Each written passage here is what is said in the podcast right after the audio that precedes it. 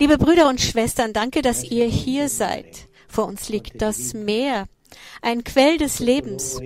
Doch dieser Ort hier erinnert an die Tragödie der Schiffbrüche, die Tod verursachen. Wir sind hier versammelt, um derer zu gedenken, die nicht überlebt haben, die nicht gerettet wurden. Gewöhnen wir uns nicht daran, Schiffbrüche als Schlagzeilen und die Toten auf See als bloße Zahl zu betrachten.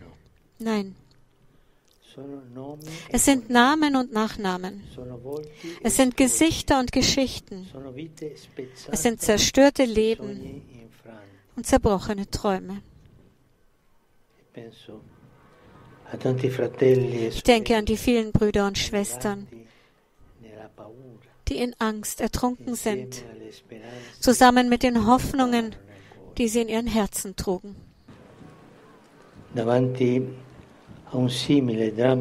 Angesichts eines solchen Dramas braucht es keine Worte, sondern Taten. Noch davor ist jedoch Menschlichkeit gefragt.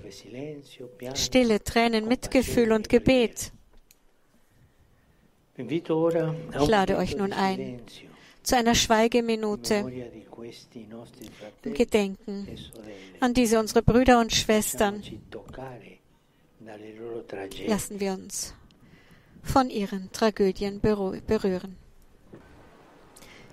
Ja eine Schweigeminute, in der wir der vielen Menschen gedenken, die auf See ihr Leben verloren haben. Zu viele Menschen, die vor Konflikten, Armut und Umweltkatastrophen fliehen, erfahren in den Wellen des Mittelmeers die endgültige Ablehnung, endgültige Ablehnung ihrer Suche nach einer besseren Zukunft. Und so ist dieses wunderschöne Meer zu einem riesigen Friedhof geworden, wo viele Brüder und Schwestern selbst des Rechts auf ein Grab beraubt werden.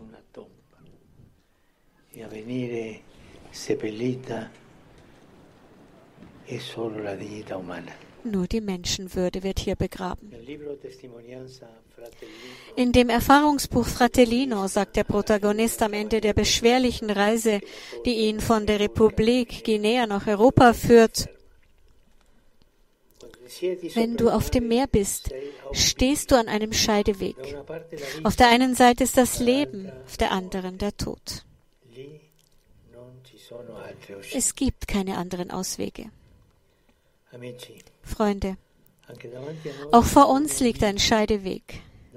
Auf der einen Seite die Geschwisterlichkeit, die die menschliche Gemeinschaft mit Gutem bereichert. Auf der anderen Seite die Gleichgültigkeit, die das Mittelmeer mit Blut befleckt. Wir befinden uns an einem Scheideweg der Zivilisation.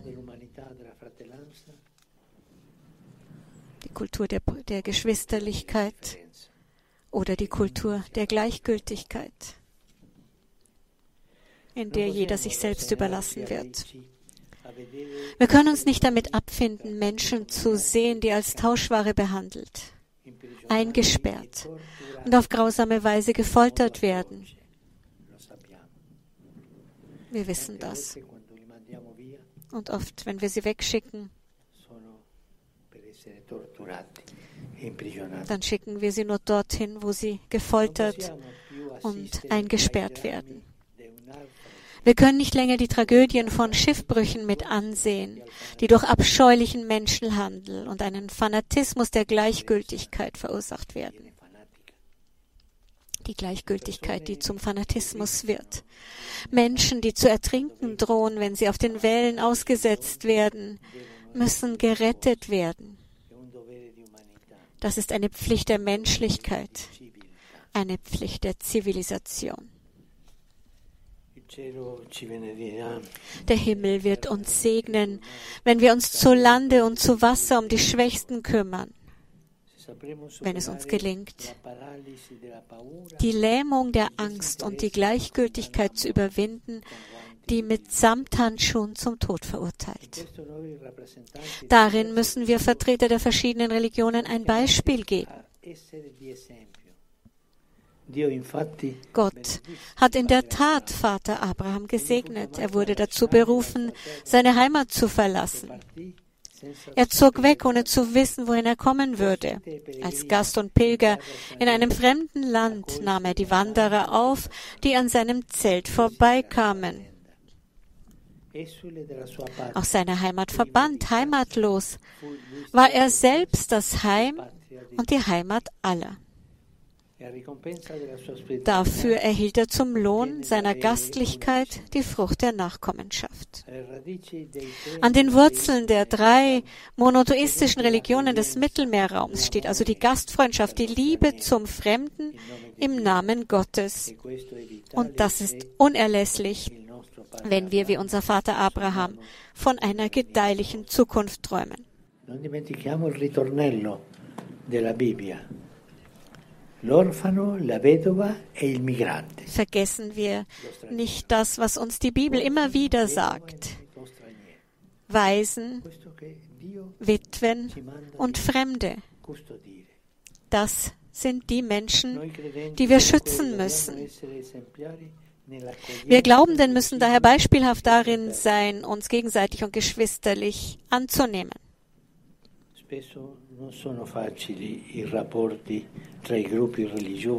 Die Beziehungen zwischen den religiösen Gruppen sind oft nicht leicht aufgrund des nagenden Extremismus und der ideologischen Plage des Fundamentalismus, die das reale Leben der Gemeinschaften zersetzen. Ich möchte in dieser Hinsicht an das erinnern, was ein Mann Gottes, der nicht weit weg von hier lebte, geschrieben hat. Niemand soll Hassgefühle gegen seinen Nächsten in seinem Herzen hegen, sondern Liebe. Denn wenn er auch nur einen Menschen hasst, wird er nicht ruhig vor Gott stehen können.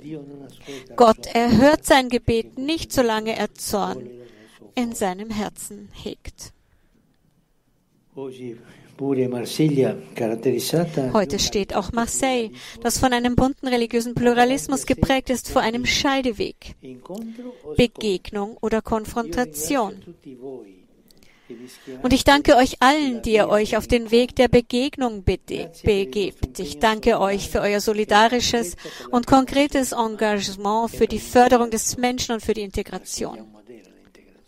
Marseille ist ein Modell der Integration. Es ist schön, dass es hier gemeinsam mit verschiedenen Initiativen der Arbeit mit den Migranten Marseille Espérance gibt, eine Einrichtung des interreligiösen Dialogs, die sich für Geschwisterlichkeit und ein friedliches Zusammenleben einsetzt. Blicken wir auf die Pioniere und Zeugen des Dialogs wie etwa Jules Isaac, der in der Nähe lebte und dessen 60. Todestag kürzlich begangen wurde. Ihr seid das Marseille der Zukunft. Macht weiter.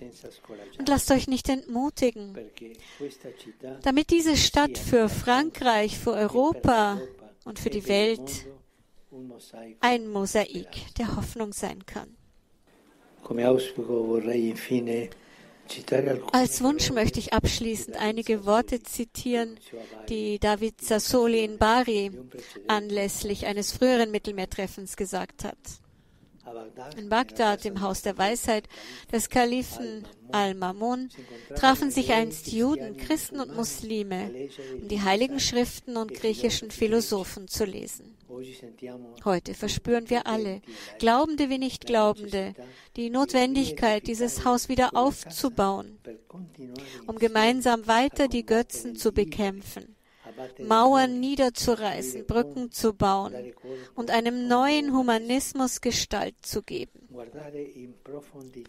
Tief in unsere Zeit hineinzuschauen und sie noch mehr zu lieben. Wenn es schwierig ist, sie zu lieben, ist meiner Meinung nach die Saat, die in diesen Tagen, die sich so aufmerksam unserem Schicksal widmet, gesät wurde hören wir auf, uns vor den Problemen zu fürchten, vor die der Mittelmeerraum uns stellt. für die Europäische Union und für uns alle hängt unser Überleben davon ab. Brüder, Schwestern, gehen wir unsere Probleme gemeinsam an. Lassen wir die Hoffnung nicht untergehen. Bilden wir gemeinsam ein Mosaik des Friedens. Es freut mich, dass ich heute hier so viele von euch sehen kann, die auf das Meer fahren, um Migranten zu retten und die oft daran gehindert werden, weil bei den Schiffen das eine oder das andere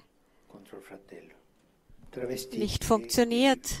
Und das sind Gesten des Hasses von Brüdern gegen Brüdern, die diese Seenotretter daran hindern wollen, auszufahren. Ja, das war die Ansprache von Papst Franziskus vor der Stele zum Gedenken an die auf See verschollenen Migranten und Seeleute.